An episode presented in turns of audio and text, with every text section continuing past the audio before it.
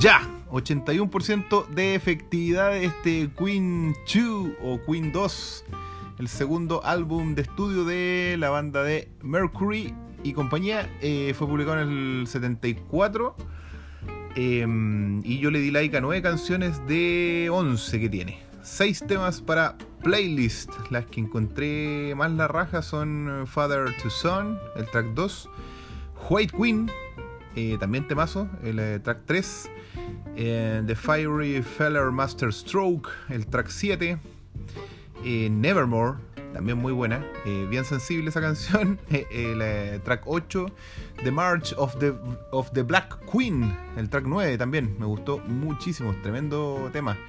Y Seven Seas of Rye, o Rye, no sé cómo se dirá esa wea, el track 10. Eh, los únicos puntos bajos de los 11 temas les dije que le di like a 9. Los únicos puntos bajos que encontré son el track 4 y el 5, que son como medio, medio obvio igual. Como que, eh, ah, ya, nada nuevo y, y medio aburrido al final, digámoslo.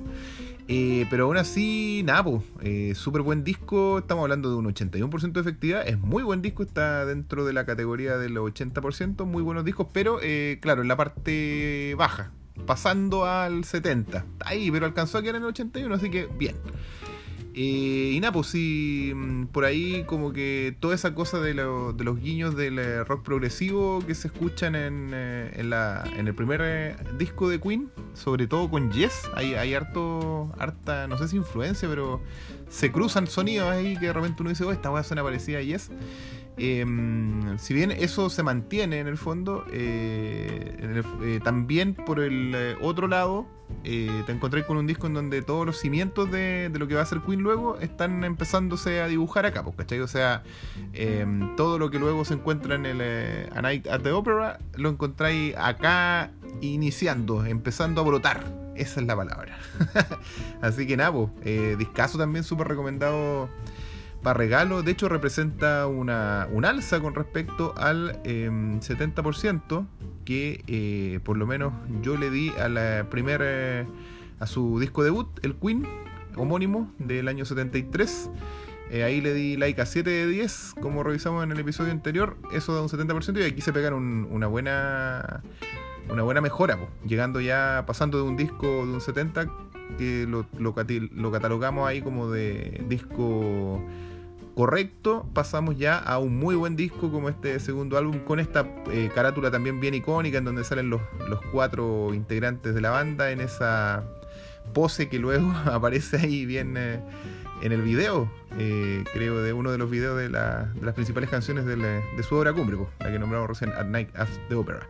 Así que... Mm, eso, eso básicamente para regalar eh, completamente recomendado a fanáticos de la banda, del rock, obviamente.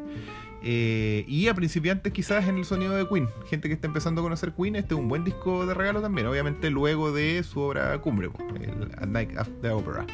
Em, y qué más, este, bueno, súper buena carta de presentación y mm, recomendado también para si están coleccionando vinilos, está ahí, está ahí este, este álbum, el, Queen, el Queen 2 Sí, es lejos es una buena joya de, de Queen, Así que creo que va a quedar dentro de los primeros lugares una vez que terminemos de hacer la revisión de todos los discos. Claramente este Queen 2 va a estar ahí peleando si es que no aparecen cosas más interesantes más adelante. Pero súper súper bueno su, segundo disco. Eh, eh, eh, poniéndose mucho mejor sobre los rieles de lo que va a ser luego el sonido de Queen, como les dije hace un rato. Ya, eso sería entonces y nos encontramos en el siguiente episodio en donde vamos a revisar ya su tercer álbum, el Cheer Heart Attack.